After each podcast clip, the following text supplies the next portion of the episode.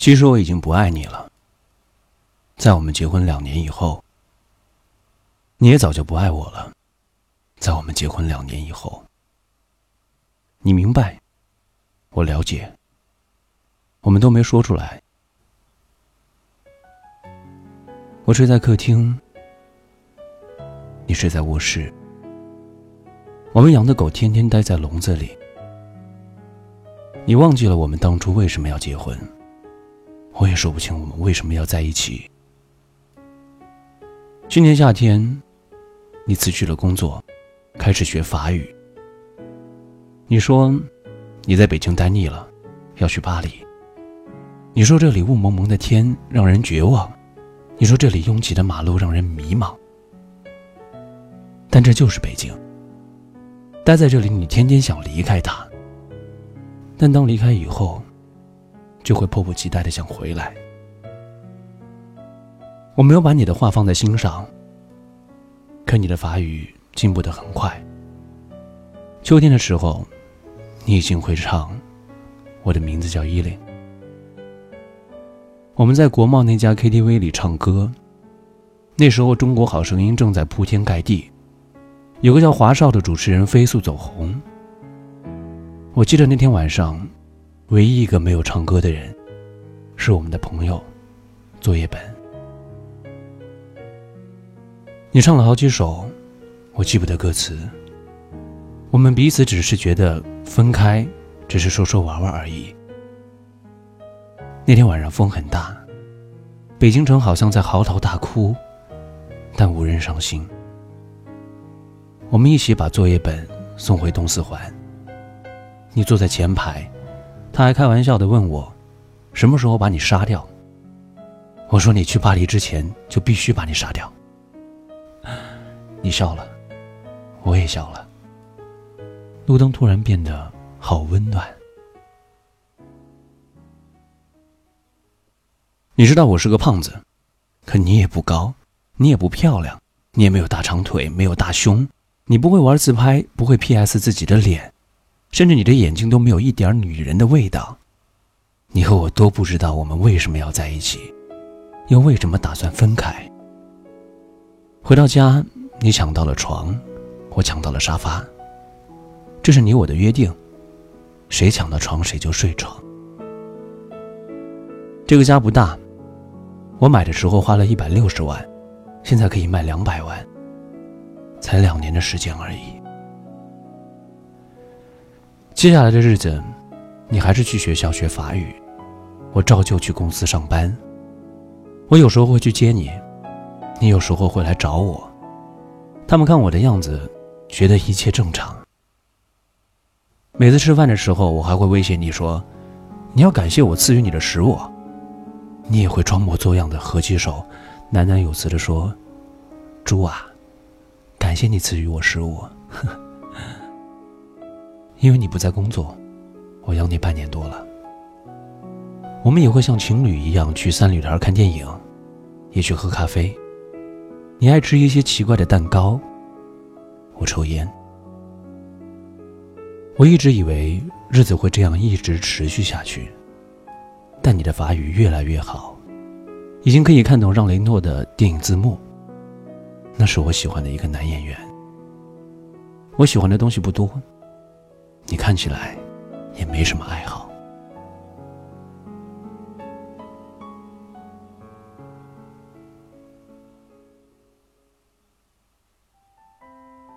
秋天结束了，你突然说你要去租房子住，让我出租金，我答应了。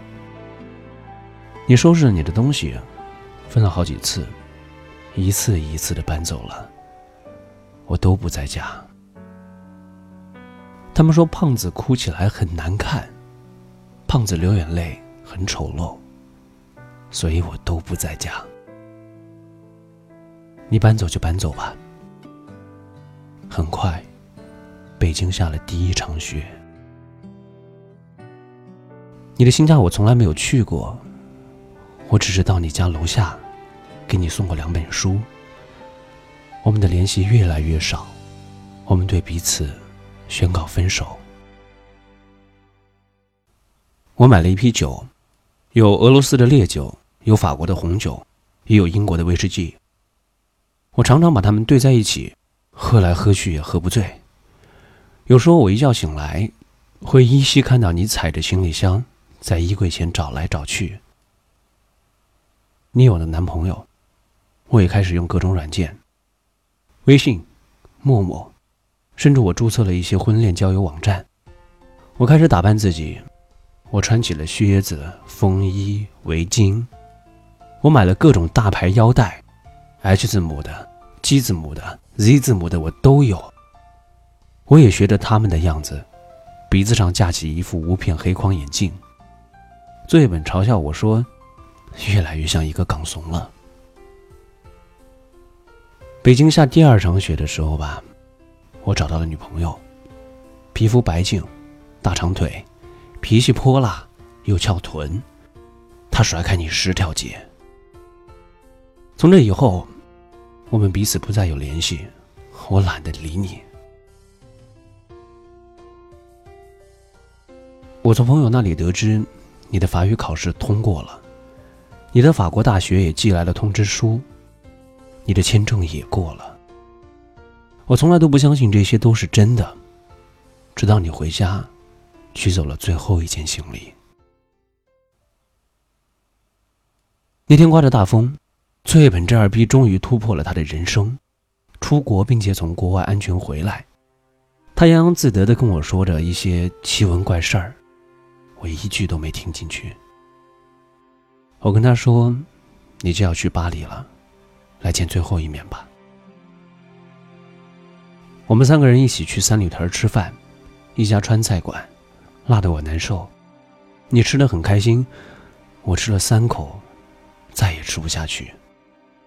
我看着你们俩人吃的杯盘狼藉，一个劲儿的抽着烟，假装我很忙的样子，不停的看着手机。三里屯广场上大约有上千人在走来走去，我跟你也经常在这里走来走去。我们一起走过的影碟店已经关了门。我们吃过多次的麻辣烫，如今也已经冷冷清清。我们去过无数次的苹果店，却照样人满为患。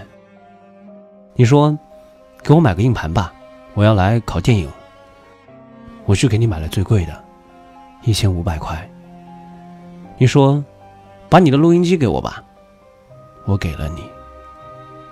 你说：“把你的相机也给我吧。”我给了你。你说：“把你的墨镜给我吧。”我给了你。你要什么我都给你。我不知道我为什么会这样慷慨，我好像巴不得你将我的一切都拿去。第二天，你跟我回了老家。我爸给了你一叠钱。走出家门，你很自觉地把钱装到我的口袋里。我妈送你的金表。你也悄悄放进我的包里。我说离婚手续怎么办？你说，把协议寄到巴黎吧，签字寄回来。我知道，你和我都受不了民政局的那种刺激。终于，你我在没有作业本在场的情况下，我们吃了最后一顿饭。红酒对撞，两年已逝。你我相识无话。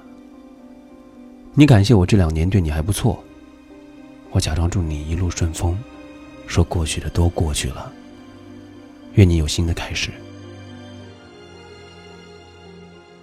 我到此时才明白，原来电影里那些感人的离别镜头都是假的，什么抱头痛哭、诉说衷肠，在现实中都是不存在的。我以为我觉得我不会难过。直到这顿饭吃完，我突然发现，你我都没有动筷子。我只是不停的问你：房子租好了没有？学校安排好没有？带好药物没有？手机、相机、录音机充满电没有？护照、机票放好没有？我问的都是这些话。你说我唧唧歪歪、絮絮叨叨，不像前任老公，像前任老爸。你看。我从来就没有说过一句挽留你的话，我们竟然也都没有挽留过彼此。照样是我买单，我在心里说：“这是我最后一次为你买单了，也是你跟我吃的最后一顿饭。”第二天我没有送你去机场，我知道送你去的那个人不应是我。但我还是去了机场。我躲在 T 三的一个角落，我想再多看你一眼。你长得不漂亮，你没有大长腿，你没有大胸，你皮肤不白，你个子很矮。可我就想再看你一眼。无数人在机场分别，有的人拥抱，有的人挥手，有的人只是用眼神对撞一下。我没有看见你。没有伤心。机场离咱们家只有短短三十分钟车程。啊，是我家。我就是感到我突然没有办法开回去了。我在车里坐了好久。天上的飞机不停的飞走，也有飞机不断的降落。我忽然有了一种，我是在这里等你回来的感觉。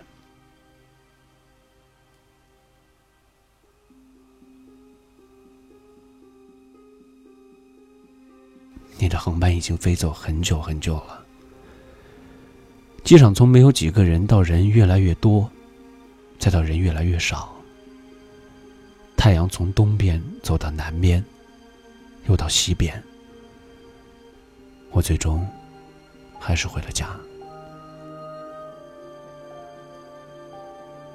我坐在沙发上，这时我发现咱们只有六十平的家是那样大，那样空旷。两只狗安静的待在笼子里，好像也不饿的样子。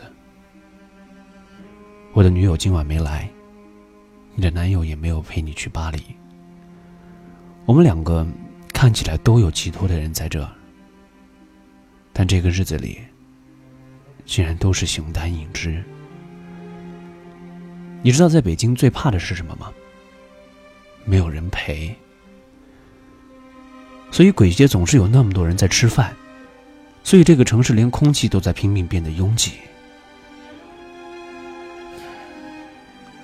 一周以后，作业本突然问我：“伤感期过了没有？”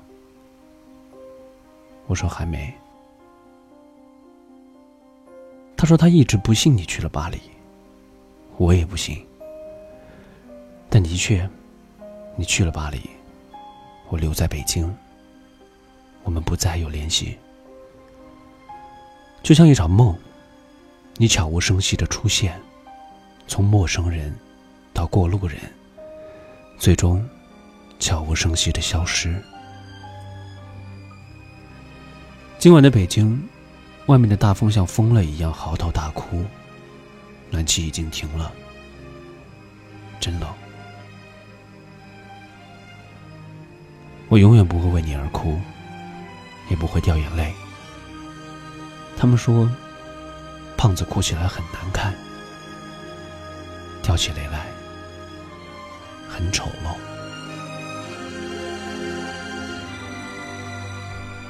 这世界那么喧嚣，我是凌霄，我想陪你度过每一个夜晚。